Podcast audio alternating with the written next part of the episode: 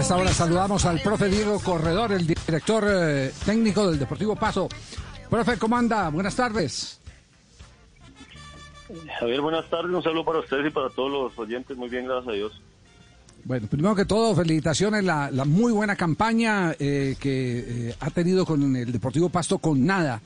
Eh, frente a otras nóminas que hay en el torneo colombiano, esta es una demostración de lo que se puede eh, cuando se tiene método y se eh, logra convencer al grupo de lo que se tiene que hacer, para dónde ir, para dónde tirar. ¿Usted, usted ya se siente clasificado? Sí. Con ese puntaje que... 29 puntos. ¿O no? 29 puntos. Bueno, ayer desde que las posibilidades matemáticas para el, el novelo, noveno estén de, de podernos de pronto alcanzar o, eh, o pasar, eh, tenemos que eh, mentalizarnos en que tenemos que seguir sumando. Igual eh, hemos hablado con el grupo y queremos queremos hacer historia, queremos sumar la mayor cantidad de puntos posibles, poder asegurar un torneo internacional, pe- empezando por, por la suramericana, pero el objetivo lo tenemos de, de, de ir por, por un cupo a la Libertadores. Eh, ¿qué, qué es eh, lo, lo que más valora de esto que ha podido conseguir con el equipo? Bueno, eh, Javier, pues usted acaba de decirlo, de decir, de, de decirlo de, de pronto se dice con nada, pero yo creo que es de la nómina que tenemos son jugadores eh, que de pronto no venían con un muy con un muy buen presente cuando llegaron al Deportivo Pasto, pero que, que han sido jugadores de recorrido en el fútbol profesional colombiano y valoro el compromiso, eh, valoro que se convencieron de, de una forma de trabajar diferente, de, querer eh, eh, cambiar esa mentalidad que tienen jugar pues, de, de- fútbol profesional colombiano a una mentalidad de, de profesionalismo total, digámoslo así. Y se están dando los resultados, ellos han visto el, eh, el cambio en, en, su rendimiento, todos están aportando, la mayoría todos haciendo eh, goles, teniendo partidos importantes, saliendo de figuras en varios partidos varios. Entonces se han convencido y, y la entrega ha sido total y estamos contentos porque a pesar de todas estas dificultades del COVID, eh, del tema que se ha visto en todos los equipos, eh, el grupo ha estado fuerte y estamos trabajando en seguirnos fortaleciendo en esa parte mental para llegar a conseguir cosas importantes. Diego, entiendo que después de que usted salió de Patriotas, ¿usted fue a Europa a hacer eh, trabajo de observación de varios equipos?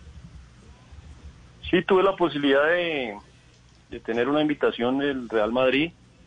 Estuve viendo varios eh, entrenamientos de, del Castilla, del equipo de Raúl, también algunos entrenamientos eh, del, primer equipo, pero la verdad pues eh, esos equipos cuando están en, cha- en Champions no hay mucho que ver porque solo es recuperar y, jugar.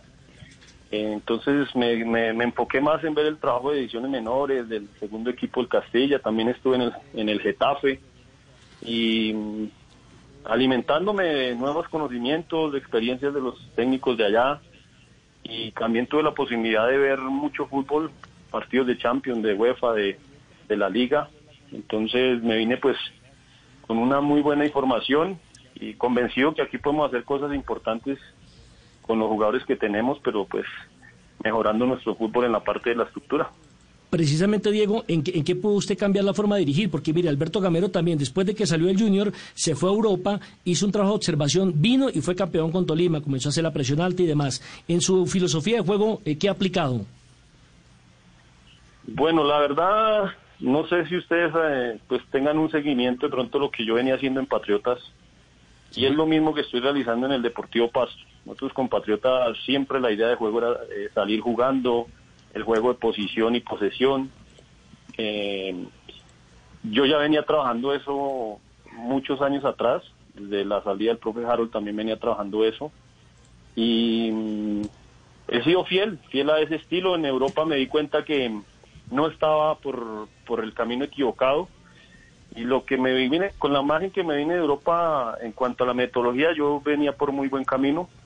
Simplemente eh, el tema de, de los buenos escenarios para poder trabajar mejor eh, eh, la parte de la intensidad, las condiciones que tienen los equipos allá para trabajar las herramientas, las estructuras de, los equipos son muy buenas y, y bueno, me, vine con la mentalidad, la verdad, que aquí tenemos muy buenos jugadores, inclusive mejores que algunos equipos que vi allá, pero nos ganan en disciplina, en, en invertir en el fútbol, porque el jugador para pedir alto rendimiento nosotros también tenemos que tener sedes de alto rendimiento, entonces nos falta el dinero invertir en la liga. Visito, lo voy a llevar para Ibagué otra vez, Dieguito, a ver si me puede dirigir a un las uvas están verdes, ¿no? Es decir, Visito, para que vuelva el equipo pero, a dirigir. Don Gabriel, pero, pero ¿cómo que otra vez? Usted, ¿Por qué? es que lo tuvo ahí. tuve a él, ¿sí? lo amamanté y todo, ¿no? Cuando jugaba y todas esas cosas y todas esas cosas, sí, señor. Hace muchos años. ¿En, qué, época pasó usted por el Tolima, Diego? Eh, sí, tuve la posibilidad en el año 99, 2000. Eh, me compro el Tolima. Yo jugaba en las elecciones Boyacá y el Tucho me ve jugar en, en Tunja en una de esas selecciones en torno nacional que me fue muy bien. Me compro el Tolima y, y bueno, iniciamos esa, esa muy buena relación con, con don, Gabriel, que aprovecho para saludarlo. Una persona pues que... una persona que que me dio la mano también porque éramos somos paisanos y por ahí también mantenemos en eh, por ahí eh, mantenemos en en contacto nos prestó este semestre a, a Juan Guillermo Arbolea, lateral que tenemos que es de ellos, pero fue muy difícil porque el hombre es complicado, pero bueno, nos hizo el favor y, gratis, mantenemos usted sabe, usted sabe, Dieguito, gratis no se puede nada, decir, no. más paisano. Estoy más cansado que galán de porno de prestar y prestar y que no pague, Dieguito. Toca, decir, ¿no? La plata y todo, ¿no? Ave María. Ay, qué, horror. Diego, Diego, eh, le quedan cuatro fechas a a, esta parte del campeonato del todos contra todos, eh, que se reactiva en medio de una pandemia. ¿Qué lectura hace del nivel de, nuestra liga, de lo que estamos hoy viviendo eh, en esta recta hacia el grupo de los ocho?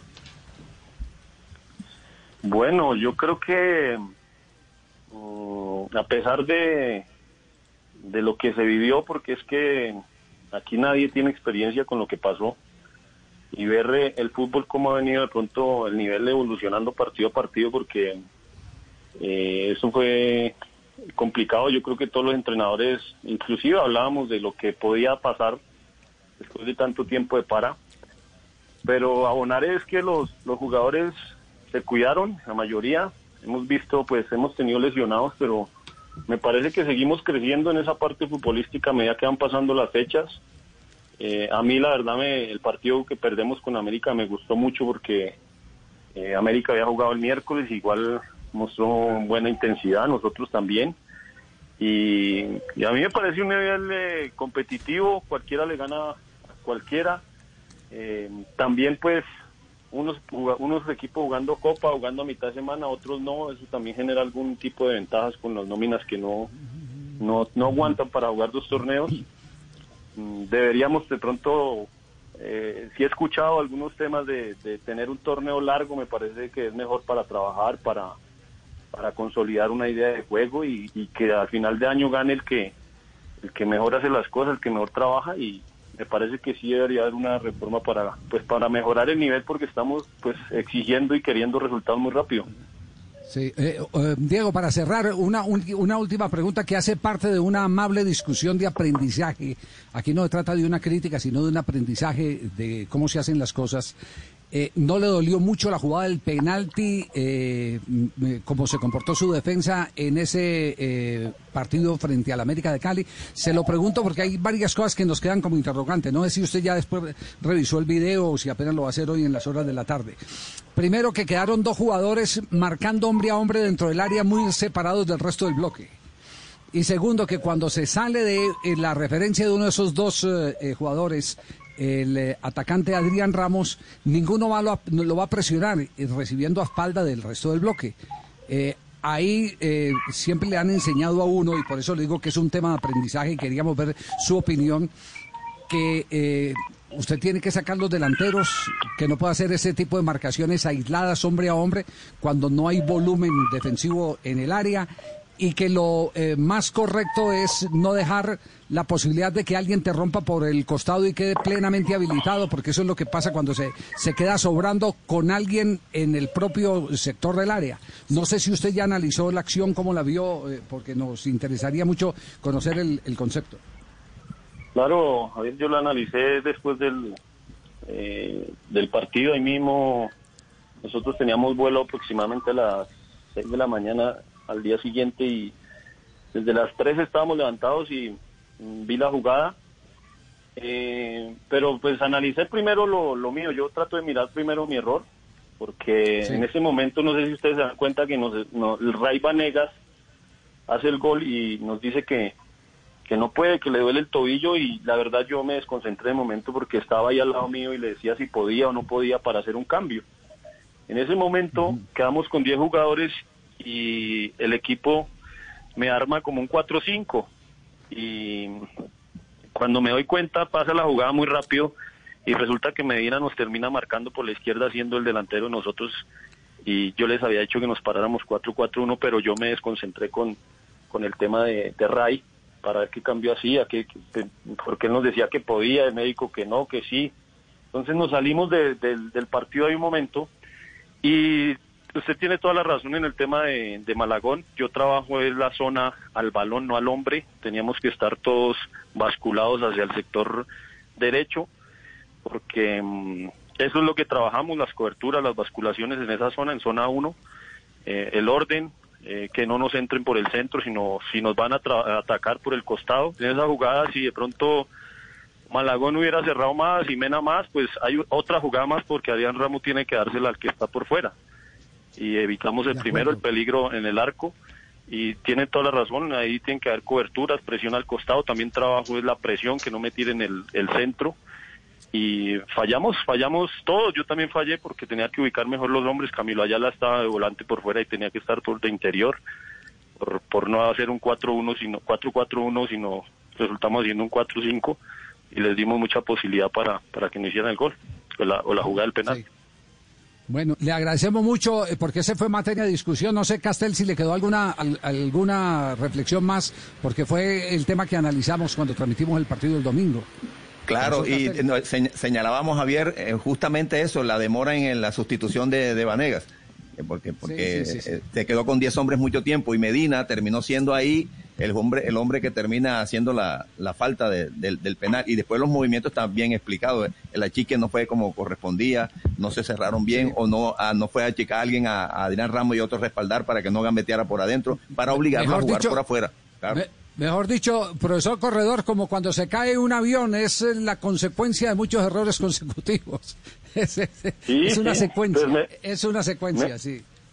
Me duele porque yo le dije a los muchachos, eh, perdemos 3-2, pero con un partido que nosotros nos hacemos, la verdad, los goles con, con nuestros errores individuales. Pues esto es de cometer errores, pero pero me parece más que fueron errores de nosotros que virtud del rival los goles que nos dieron ellos. Sí, así lo vimos. Eh, Diego, de, verdad, eh, muchas gracias por atendernos y nos sentimos pero muy, muy orgullosos de verlo dónde está, y cómo está, porque quienes eh, nos cruzamos alguna vez con usted en las calles de Argentina, donde estaba haciendo esfuerzo para prepararse como director técnico, vemos que cuando se persevera se alcanza y ese es el caso perfectamente aplicable a su presente en este momento. Muchas gracias y muchos éxitos con este Deportivo Pasto. Bueno, no, gracias Javier a ustedes por, la entrevista, por, por valorar lo que lo que se hace y, bueno, esperemos eh, que Dios nos permita terminar de la mejor manera porque esto es como como termina y desafortunadamente en nuestra carrera un día somos buenos y otros días, días somos malos, pero vamos a tratar de, trabajar por, por, por, la excelencia. Muchas gracias. Muy amable, gracias a Diego Corredor. Ah, ¿viva qué? ¿Qué le iba a decir? Viva Pasto, Tanajo, Diego. Felicitaciones por tener a nuestro tipo donde lo tiene. Gracias, doctor, muy amable. hombre. Bueno, no, no vaya a meter la tata. Y no le tiene, barra, tiene barra armada. Diego lo reconoció por el hablado o por el caminado. Por el hablado.